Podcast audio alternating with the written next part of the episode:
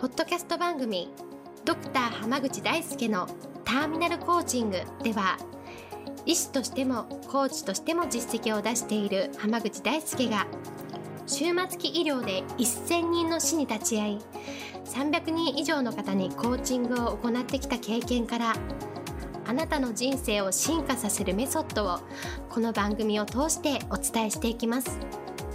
それでは今回の番組をお楽しみください。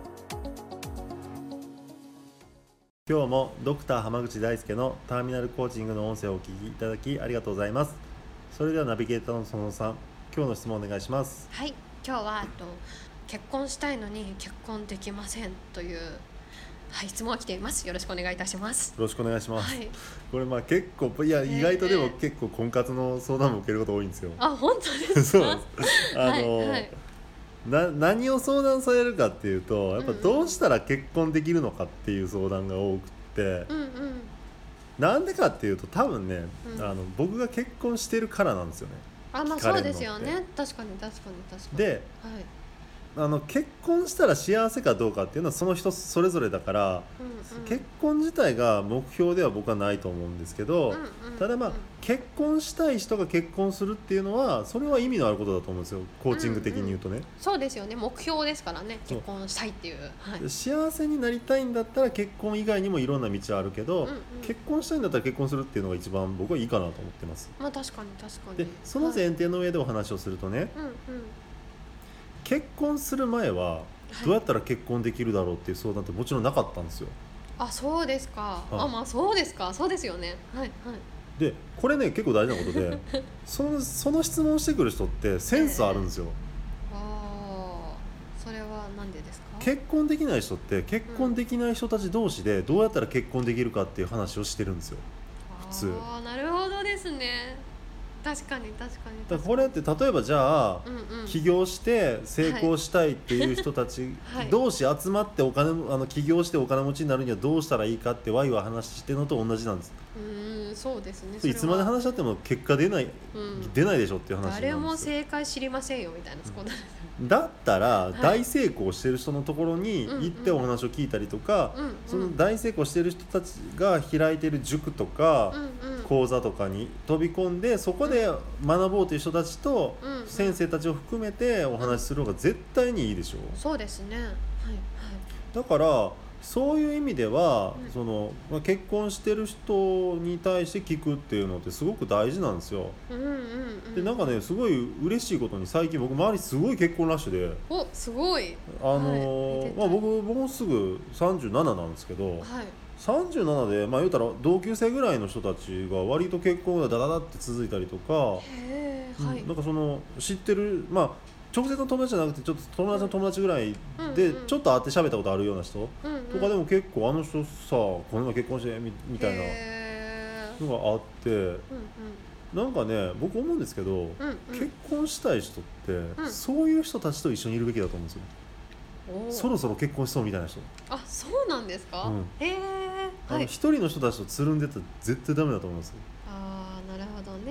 あ彼氏いませんとか彼女いませんみたいな人たちとうんなんで彼女できないんだろうとか言っててもどうしようもないですよ。でなんでか、は彼女できないんだ彼氏できないんだって、うんうんおしゃれなカフェとかで言ってて出会いが来るかって言ったら絶対来ないですよ 来ないですよね。逆にはい。どんなに素敵な人であっても、うんうん。ああいう人には声かけたくないよねっていうのがうんうんうんうん。正直な感想じゃないですか、はい。だったらやっぱりこう幸せなオーラがいっぱい出てるうんうん。人たちのところに行ってどうやってうまくいったのかとかっていうのを教えてもらう方が絶対に意味があるんですよ。なるほど。それは結構教えてもらったらじゃあそれをちょっとやってみればいいじゃないのみたいな感じですかね。ああだから例えば運命的な出会いをええ求めてる人だったら運命的な出会いした友達にどうやったんだみどうなったんだよそれみたいなのを聞きに行くっていうのは、うん結構みんなバカにしてやんないですけど、うんうんうんでも本当にしたいんだったらそれぐらいやったらいいと思うんですよね。まあそうですよね、うん。確かに。うんうん。でもコーチングでもそうですけど、うんうん。えこんなこと言っやったら馬鹿げてるとか、んアホらしいって言われるかもしんないぐらいのことまでやった方が、いいですよとか、うんまあ、もっと言うとその業界ではタブーって言われてるようなことだったりとか、うんうん。それはもう非常識だって言われるようなことでもいいから、とりあえず選択肢に上げてくれっていうふうに言うんですよ。うんでもそういうことの方がうん。うん根本的にこう問題解決とか課題目標の達成につながることが多いんですよね。なるほど。はあ。はい。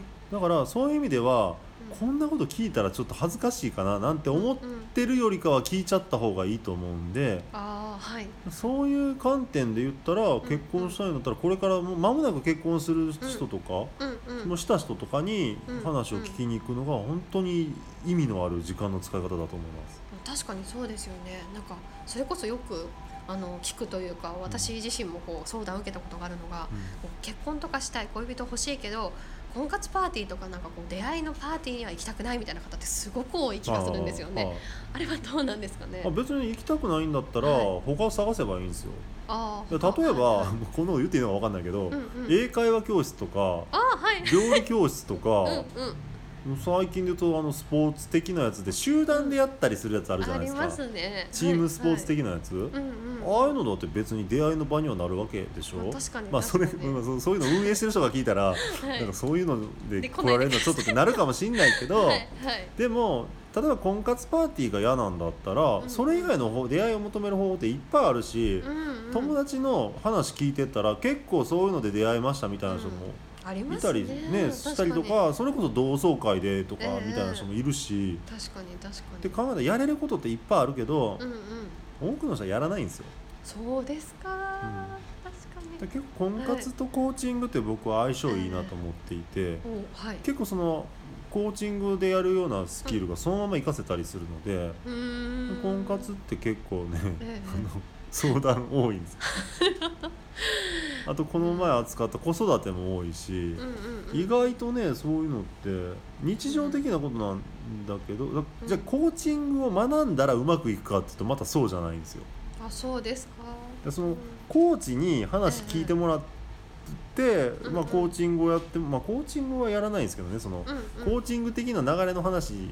とか考え方の話をうんうん。してあげたりとか例を教えてあげたりするとうまくいくっていう話なんで、ああなるほど。そうだまあこ、まあ、昔そのはい。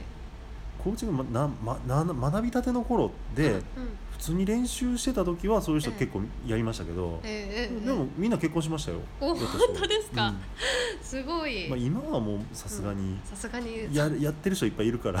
あそうですあよね。のもうそういう人たちにん譲りますので、そういうの扱わないですけど、まあ、え一つのテーマとしては面白いかなと思います。えなるほどそうですね。なのでぜひこううん幸せな人に、結婚したいんだったら幸せな人たちに寄ってってください。はいわかりました。ありがとうございます。今日はこれで終わります。ありがとうございました。ありが。とうございました本日の番組はいかがでしたか？